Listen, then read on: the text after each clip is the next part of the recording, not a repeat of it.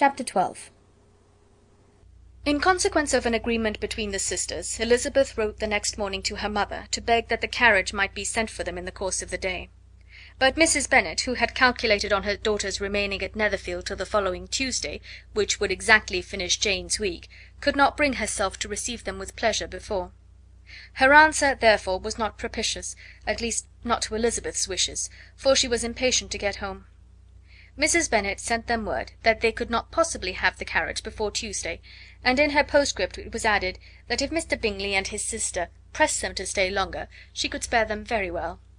Against staying longer, however, Elizabeth was positively resolved; nor did she much expect it would be asked; and fearful, on the contrary, as being considered as intruding themselves needlessly long, she urged Jane to borrow Mr. Bingley's carriage immediately and at length it was settled that their original design of leaving Netherfield that morning should be mentioned, and the request made. The communication excited many professions of concern, and enough was said of wishing them to stay at least until the following day, to work on Jane; and till the morrow their going was deferred.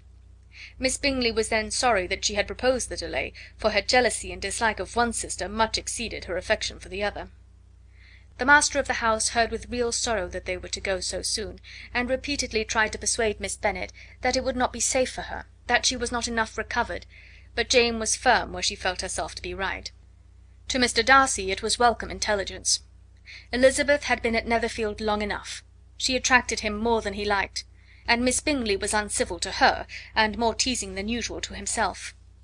He wisely resolved to be particularly careful that no sign of admiration should now escape him, nothing that could elevate her with the hope of influencing his felicity, sensible that, if such an idea had been suggested, his behaviour during the last day must have material weight in confirming or crushing it. Steady to his purpose, he scarcely spoke ten words to her through the whole of Saturday, and though they were at one time left by themselves for half an hour, he adhered most conscientiously to his book, and would not even look at her.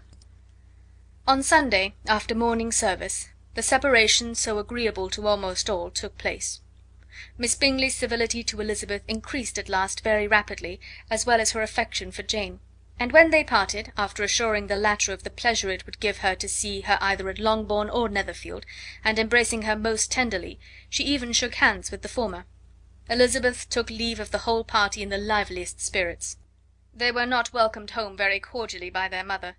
Mrs. Bennet wondered at their coming, and thought them very wrong to give so much trouble, and was sure Jane would have caught cold again. But their father, though very laconic in his expressions of pleasure, was really glad to see them. He had felt their importance in the family circle. The evening conversation, when they were all assembled, had lost much of its animation, and almost all its sense, by the absence of Jane and Elizabeth.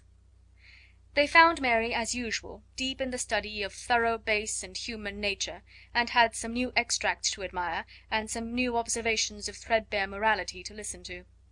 Catherine and Lydia had information for them of a different sort. Much had been done and much had been said in the regiment since the preceding Wednesday.